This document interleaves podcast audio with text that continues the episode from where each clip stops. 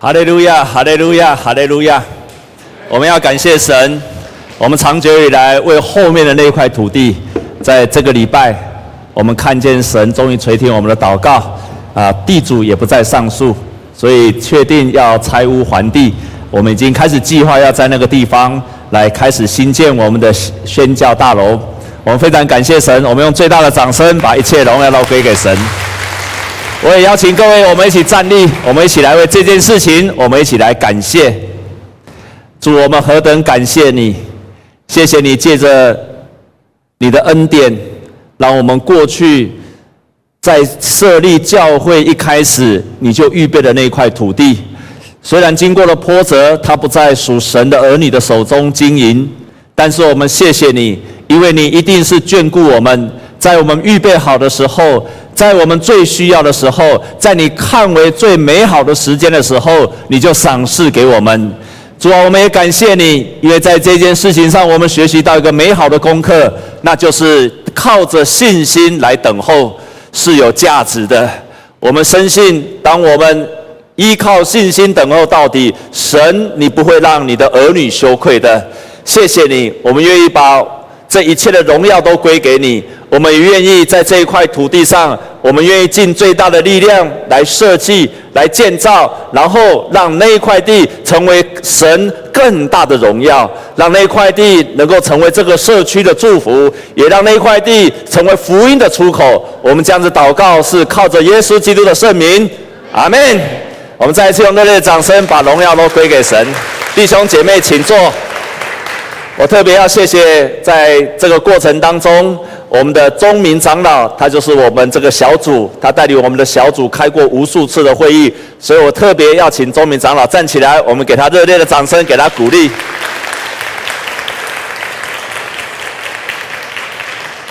还有我们当中其他的小组员，我们的组员都跟着在这个当中。我说大概两年多，后来有人跟我说不止两年多，其实是九年多就开始有这样子预备。啊，我们特别啊，蔡长老有在我们当中吗？没有。啊，还有修贵长老的先生，好，洪龙兄，啊，以及义正长老，还有林某书，林某书到底在中间啊，没有，还有我。啊，我们谢谢这些小组的人，因为他们不断的、不断的持续的坚持，我们才有今天美好的果实。我们一定会用最大的的智慧还有力量，让那个那块地成为最好的使用。接下来，我们另外一个小组会来规划那一块土地，已经开始在规划了。也请各位继续为这个规划以及后来的建造来祷告。在过去几个礼拜，我都用感谢当做主题。在第一周，我提醒我们各位，不是因为遇到快乐的事感谢，而是因为我们越会感谢，我们越容易快乐。第二周，我提醒各位，感谢绝对不是我们天生就会的，感谢是操练来的。我忽然回想我自己，我不太会感谢。所以我为什么一再提醒，感谢是操练来的？我不太会感谢，我也相信很多人不太会感谢。所以不然，为什么我们有一句话说：“养儿方知什么父母恩”，表示都要到那个时候，我们才会感谢我们的父母。我后来想，我自己也是这样子的人，所以我们必须要学习，要操练，要注意，我们才会慢慢学习到这个功课。第三件事情，也就是今天我想要分享的，那就是感谢会使我们胜过一切的考验。感谢会转化我们的危机。好几年前有一本书，商周曾经看过一个故事。那这个故事的封面，我好像我们在中提醒过，这个封面叫做“谢谢你骂过我”。我常常把这一本书放在我的架子上。遇到一些困难的时候，我就把它拿出来看，把它故事拿出来看。这里面是有一个槟榔西施，他只有国中毕业，很不幸的，他还借了一个不幸的一个不太好的先生。他的先生个性非常的豪爽，所以常常把他家的钱全部都借光了。更不幸的，当他遇到九二一大地震的时候，这个原来。在普里那个地方当槟榔西施的这位小姐，顷刻之间，家里也没有财产。当她要去投靠她的公公婆婆，看到公公婆婆也坐在路边，在那个地方哭，因为他们的房子也倒了。在那个时候，她只好没有办法，硬着头皮，为了家庭，她就开始从个国中的槟榔西施转成了一个中介，房屋的中介。在你可以想想看，在过去他是个槟榔西施，然后变成一个中介的时候，他要经过多少的考验？他要重新学习，然后他要重新去带领客户。去认识客户，带房子，我们可以可以想象他遭受到多大的侮辱。那个侮辱就是，当他去卖房子的时候，人家知道他以前是槟榔西施。你想想看，如果你知道他之前是槟榔西施，你会放心的让他给你介绍房子吗？你一定会怀疑他的专业。他开始应征普里的三十四家的房仲业，没有一家要接纳他。甚至他的儿子也遭受到很大的侮辱。他的儿子知道他的妈妈从槟榔西施变成是房屋中介的时候，他的儿子常常问那些他的同学，常常问他的儿女说：“你妈妈在卖房子的时候有没有让人家摸屁股啊？”你可以想象，不止他受到很大的侮辱，他也受到很大的侮辱。在这样的情况之下，他从那个当中学习到一个非常宝贝的功课。那就是商周所说的：“谢谢你骂过我，谢谢你骂过我，在困难的当中，仍然感谢所遇见困难的事、困难的人。这是个奥妙，弟兄姐妹，我们很少对人表达感谢，我们甚至更困难对那些逼迫我们的来感谢。但是牧师今天要提醒你。”感谢那些刁难我们的人、侮辱我们的人，是神的祝福的一部分。在今天我们所看的诗篇第三十四篇这一段圣经节，是大卫。大卫当他获胜的时候，他打败了非利士人歌利亚。这时候他打道回府的时候，耶路撒冷城全城轰动，因为他成了民族英雄。打败了当时候他的对手非利士人的一个巨人，他成了民族英雄，大家都不敢去打仗的时候，只有他跳出来，他打败了这个非利士人的巨人的时候，他回到耶路撒冷城的时候，全城欢呼，然后妇女跳舞，说扫罗，扫罗就是当时候的国王，扫罗杀死千千，大卫杀死万万。但是在那个时候，民族英雄大卫在顷刻之间，扫罗王充满了嫉妒，开始要追杀他。这个民族英雄开始逃亡了，开始开始逃亡了。他逃到哪里去？照圣经的记载，他逃到那个地方叫做加特。加特是什么地方？就是非利士人被他打死的那个歌利亚的故乡，就在加特。你可以想想看。前有追兵，啊，对不起，后有追兵。那前面是谁？他的敌人。他只好想出了一个妙策，就像汉高祖刘邦，他那时候在曹营的时候，最好的方法就是什么？请问汉高祖他在被人家追杀的时候，又在曹操的下面的时候，他做了什么事情？装疯，他就装疯给笑，精神错乱，他就装疯卖傻，在那个时候。在那个时候，他装疯卖傻，结果在那个时候，他逃就逃了出来。你可以想想看，后有追兵，前有仇家，又必须装疯卖傻。他的人生最潦倒的时候，他写下了诗篇三十四篇。诗篇三十四篇，他居然这样讲。他一开始就说，在这边有四个重点，他有很多重点，我提出四个重点。第一句话，他就说，我们一起来看第一句话好吗？诗篇三十四篇的第一句话。在这个最危难的当中，他的第一个祷告是什么？我们一起来念好吗？诗篇三十四篇第一节啊，如果你有圣经，我们一起来看诗篇三十四篇的第一节，我们一起大声的来念，预备，请，我要时时称颂耶和华，赞美他的话必藏在我口中。你一边逃跑，然后就说赞美神，赞美神，赞美神。难怪大卫是合神心意的人，一边跑一边说赞美神，赞美神。我相信，如果是你，你一边跑，你一边会骂什么？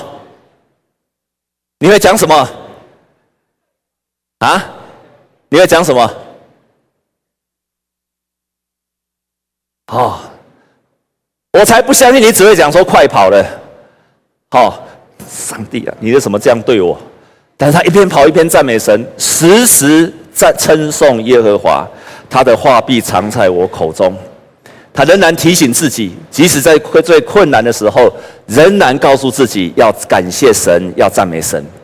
第二个，在那个最困难的当中，他说：“你要想起上帝过去的作为。”我们来看第四节，他说：“我曾寻求耶和华，他就应允我，救我脱离了一切的恐惧。”大卫在那个时候想到了什么？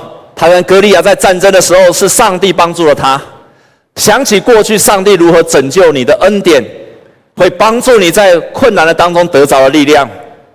第三件事情，大卫这样子说，在第九节说：“你们要尝尝主恩的滋味，便知道他是美善的，投靠他的人有福了。”他在那个地方提醒每一个人说：“你要尝尝主恩的滋味，你投靠他就要有福了。”他那个不是说。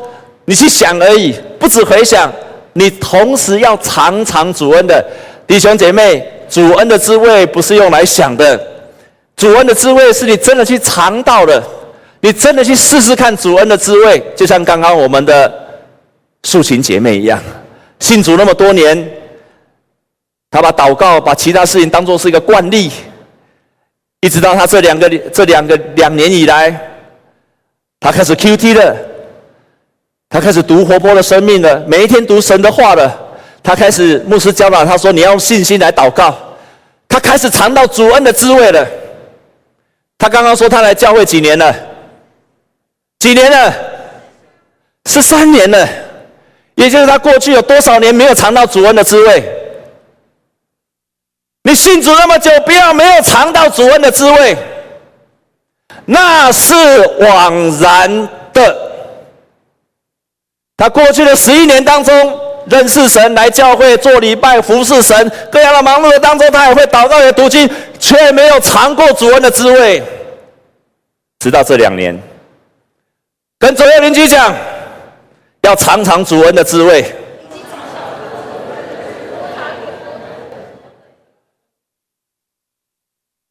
你光信靠神，没有尝过主恩的滋味，你只得到百分之二十而已。你要尝尝主恩的滋味。什么叫尝尝主恩的滋味？就是刚刚素琴姐所分享的。我们再跟左右邻居跟他祝福好不好？说下一个做见证的人都是你了。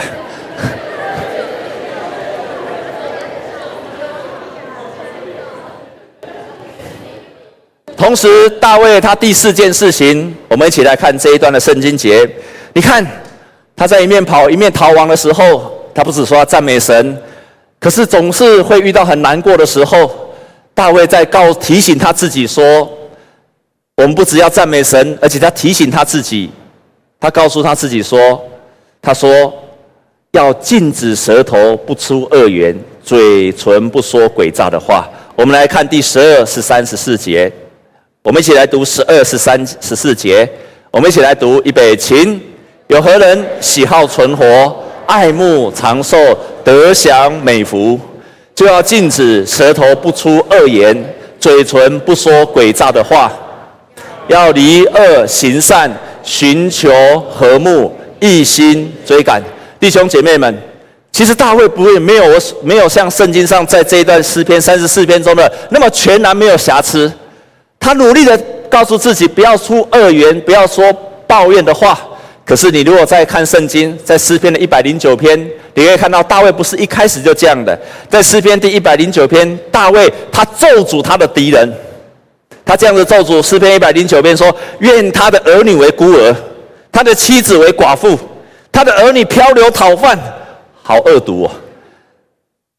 咒骂他的对手说：鳌拜恁家做乞丐，好，鳌拜恁某做寡妇。不太好，好，然后呢，愿强暴的债主呢牢笼他一切所有，愿外人抢他劳碌得来的。还得谁的贡献没？愿你投资理财被套牢，愿你赚来的钱被强盗给抢走。你看很恶毒，所以大卫不是我们想的那么完美。愿无人向他绵延施恩，愿无人可怜他的孤儿。你看更可恶的是这一段，就是更可怕。愿他的后人断绝，名字被涂抹，不传下一代。都是咱台湾为国的下面绝子绝孙。所以你看大卫也没有那么好。愿你绝子绝孙，亲爱的弟兄姐妹们，我们可不可以咒骂？啊，圣经大卫有这样写，请问我们基督徒可不可以在祷告当中这样子骂？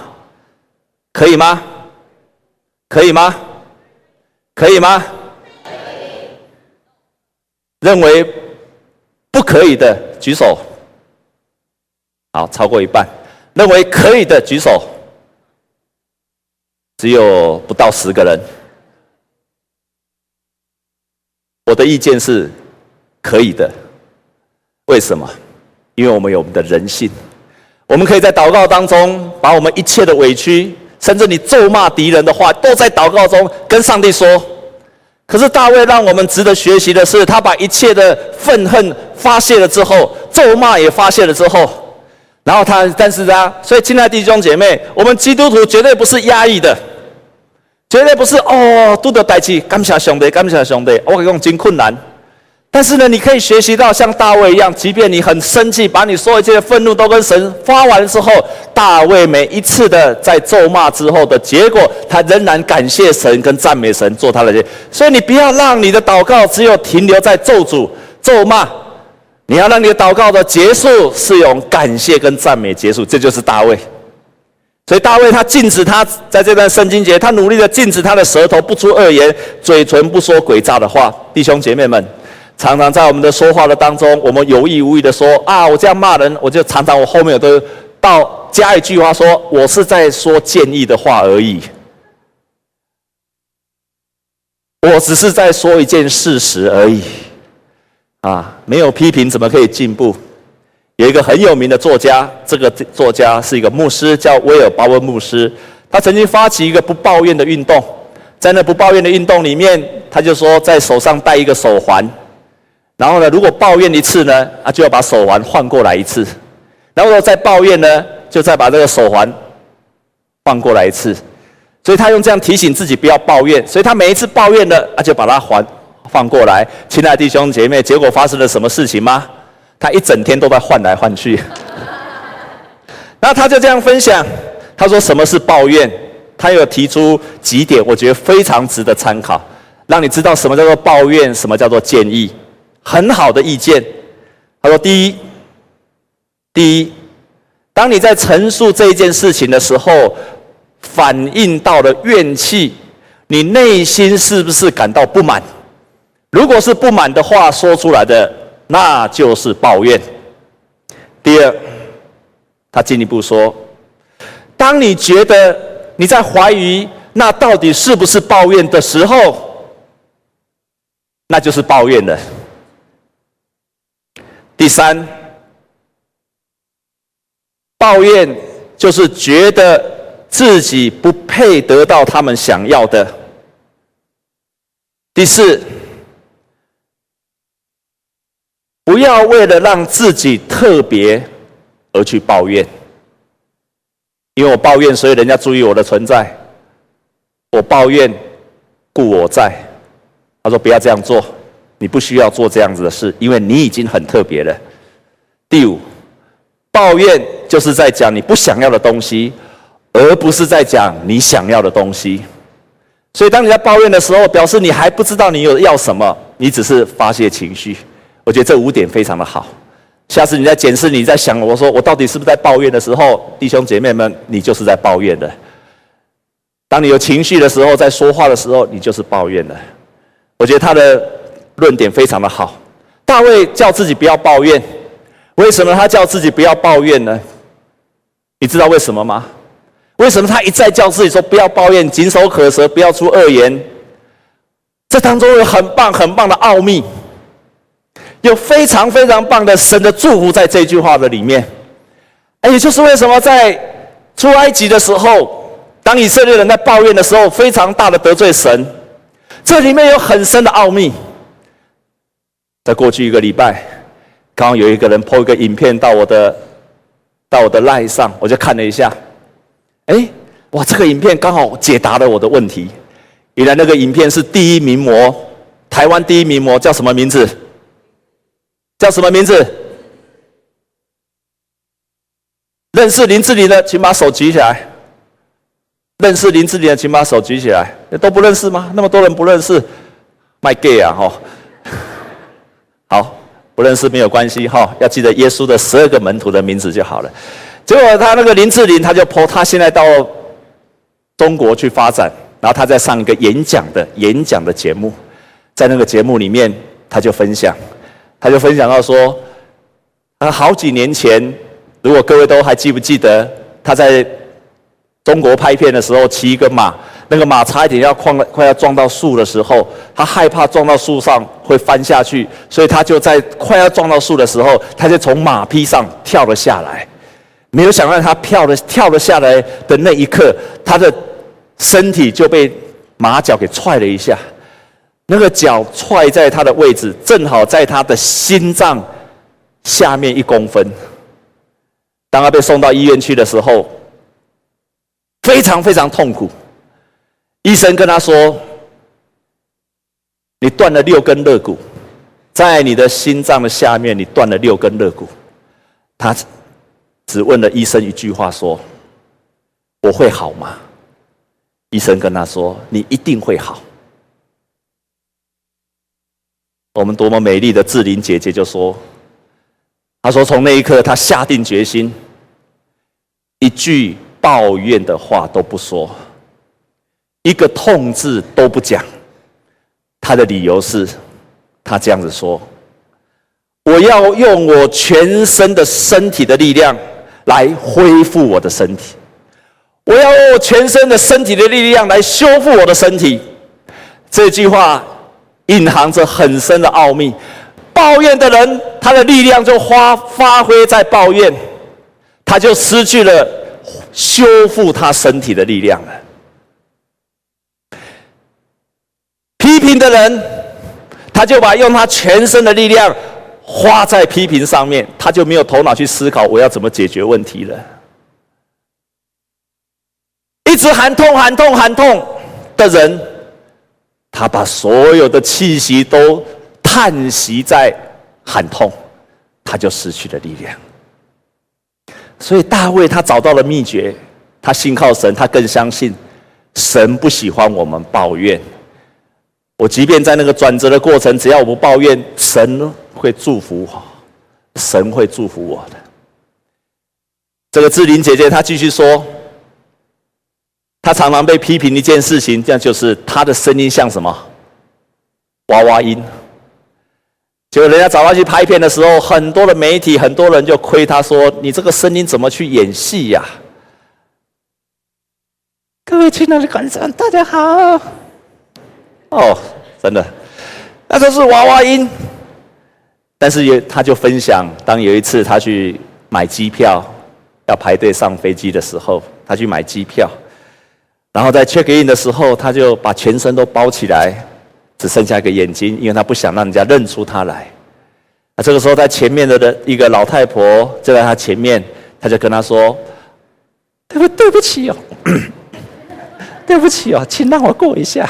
”当他这句话一出来的时候，那个老太婆就突然转身说：“你是林志玲。”就抱着他：“你怎么这么瘦啊？你好漂亮哦！”一直赞美他。就从那一天开始。林志玲才发现了，原来她最被人家嘲笑的娃娃音，那是她最棒的记号，因为所有的人都因为这个声音而记住了她。所有人都因为她被不看好的声音，这反而是大家最容易辨识她的声音。亲爱的弟兄姐妹们，这个主人，这个女主角。当人家在骂他的时候，所有的声音都盘旋在他的头脑里面。大卫人家在骂他的时候，所有的声音也都在他的脑头头脑里面。林志玲，当大家在骂他的声音的时候，那些责骂他的声音也都在他的头脑里面盘旋。所以，这个槟榔西施他说：“我必须从我的里面产生一个对抗的声音，我必须有另外一个声音来对抗这个声音，我才有办法胜过这一切。”所以，这位槟榔西就说：“我的对抗声音就说，我不是为这些人而活的，我是为我的儿女而活的。”林志玲的对抗的声音就是：“原来我这个声音就是我的辨识的声音。”大卫学到的功课就是：我禁止我二声二语的时候，然后他就说：“耶和华靠近伤心的人，拯救灵性痛悔的人。”然后在我们今天所读所读的彼得前书，在这个地方，他告诉了我们，在彼得前书告诉我说：“你如果为了基督的名受辱骂，便是有福的，因为神荣耀的灵常住在你们身上。若是为了做基督徒受苦，不要感到羞耻。”要把这个名荣耀归给神。你在你的头脑要一个对抗的声音。牧师最后给你四个对抗的声音。第一个，每一次，每一次当这样子的声音在你脑中盘旋的时候，牧师给你四个建议。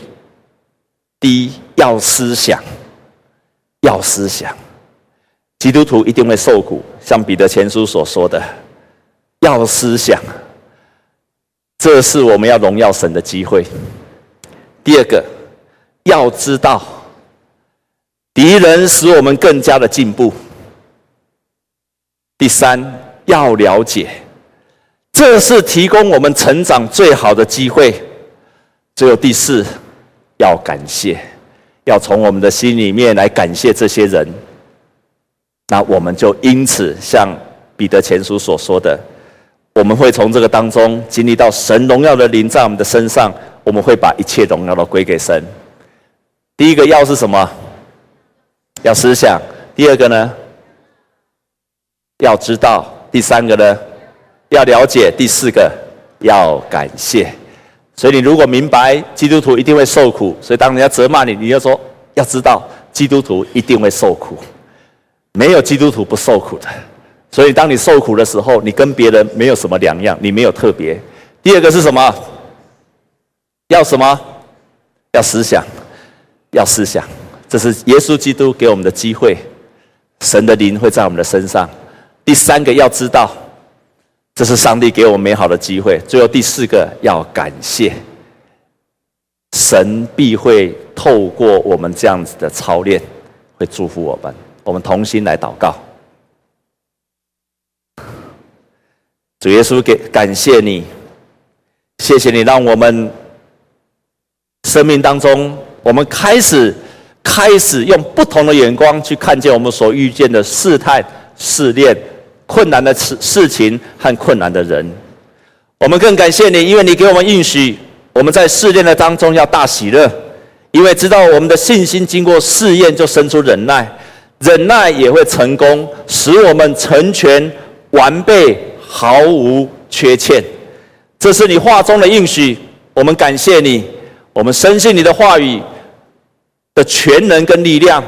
我们从大卫的身上看见了，他即使会有抱怨，但是最后他永远都是以感谢跟赞美结束时，神，你没有离弃他，你就扭转他的局势，你就兴旺起他。